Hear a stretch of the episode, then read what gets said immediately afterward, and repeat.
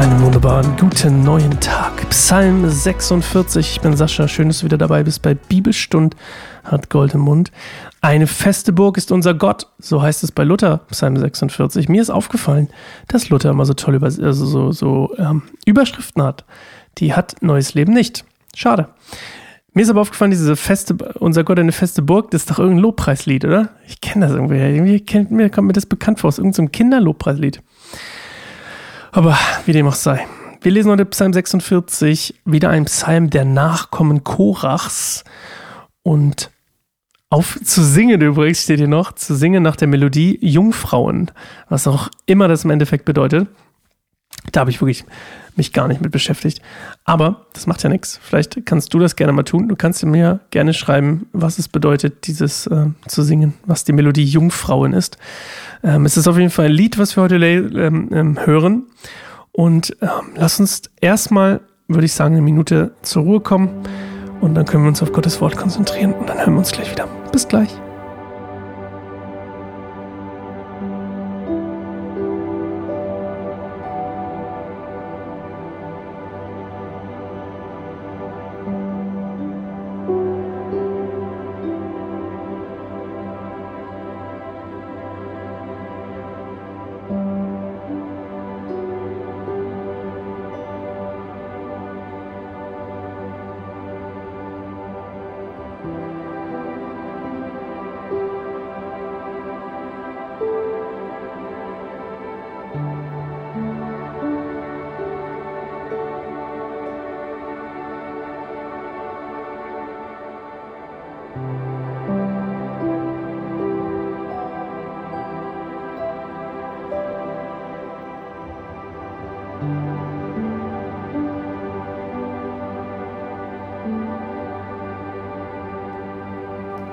Ein Lied. Gott ist unsere Zuflucht und unsere Stärke. Er hat sich als Hilfe in der Not bewährt. Deshalb fürchten wir uns nicht, auch wenn die Erde bebt und die Berge ins Meer stürzen, wenn die Ozeane wüten und schäumen und durch ihre Wucht die Berge erzittern. Ein Fluss erfrischt die Stadt unseres Gottes, die heilige Wohnung des Höchsten. Gott selbst wohnt in dieser Stadt. Deshalb ist sie uneinnehmbar. Gott wird sie jeden einzelnen Tag aufs Neue beschützen. Die Völker sind in Aufruhr und Königreiche fallen, denn Gott lässt seine Stimme erschallen und die Erde vergeht. Der allmächtige Herr ist bei uns. Der Gott Israels ist unser Schutz. Kommt und seht die mächtigen Taten des Herrn, der Zerstörung über die Welt bringt und den Kriegen überall ein Ende setzt.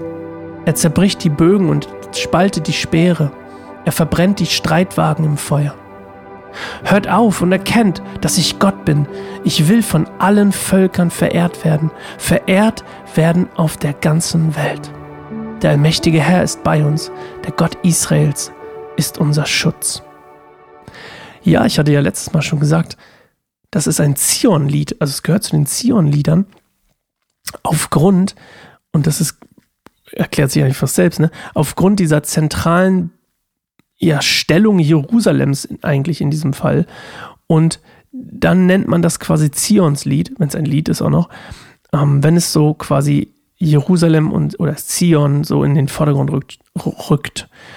Und hier wird davon gesprochen, dass die Stadt nicht fallen kann. Und das ist super spannend eigentlich in, in, ähm, in Vers 5 und 6. Also Gott ist in der Stadt wohnt in dieser Stadt, deswegen ist sie quasi geschützt. Und das Spannende eigentlich, viele Jahre später, nachdem dieser Psalm geschrieben wurde, ähm, ist die Stadt ja gefallen. Das kannst du dir gerne mal durchlesen. In ähm, Hesekiel 8 und Hesekiel 10, da steht nämlich der Grund, warum die Stadt gefallen ist. Denn Gott hat die Stadt, Achtung, verlassen, weil die Israeliten Götzendienst im Tempel gemacht haben. Das steht eben in Hesekiel 8 und 10. Und die Stadt wird quasi dann von den Babyloniern eingenommen, weil Gott nicht mehr in der Stadt ist. Gottes Gegenwart ist quasi aus der Stadt verschwunden, weil die Leute so viel Götzendienst im Tempel gemacht haben. Und das ist witzigerweise hier ähm, noch nicht so weit.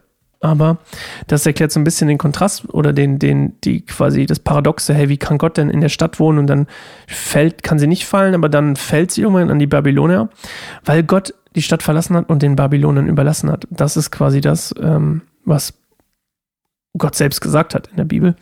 Könnt ihr auch gerne mal mit reingucken in die ähm, Geschichte, in die, in die Staffel mit Dav Daniel. Da kommt das auch ein bisschen vor. Ich glaube, das die letzte war, ja. Das war, glaube ich, Staffel 6 war mit Daniel. Und ähm, das ist eigentlich so ein bisschen das Ding. So, Gott lebt in der Stadt, das ist so ein bisschen die Message hier hinter. Solange Gott in der Stadt wohnt, ist sie sicher und geschützt. Und meine Frage so ein bisschen an mich selbst und an dich auch ist, wohnte Gott bei mir zu Hause? Wohnt Gott bei mir? Wohnt Gott bei mir?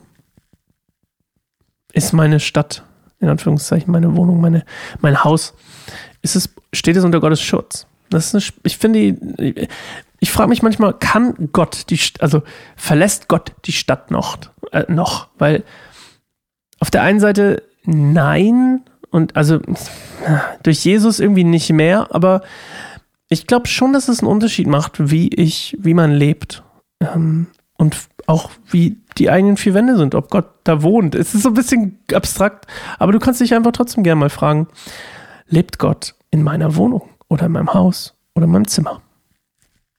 Oder in meinem Herzen, wer weiß. Und mit der Frage lasse ich dich allein und wir hören uns morgen wieder zu. Psalm 47. Wir nähern uns der magischen 50. Uh lala. Gehen gerne mal auf YouTube, like, abonnieren. Liken kannst ja nichts, aber also kannst auch was liken, aber abonnieren vor allem. Wir sind auf dem Weg zu 1000, wir sind bei 296 oder so. Let's go. Und ich freue mich drauf, wenn wir die ähm, 1000 irgendwann mal knacken. Das wäre toll. Glaube ich. Vielleicht auch nicht. wer weiß. Wer weiß. Also, ähm, YouTube pusht Videos anders bei 1000. Ist ähm, so. Meine, meine Quellen haben es gesagt. Egal. Äh, weil ab da geht Monetarisierung. Und ähm, ja, anyway, bis morgen. Ciao.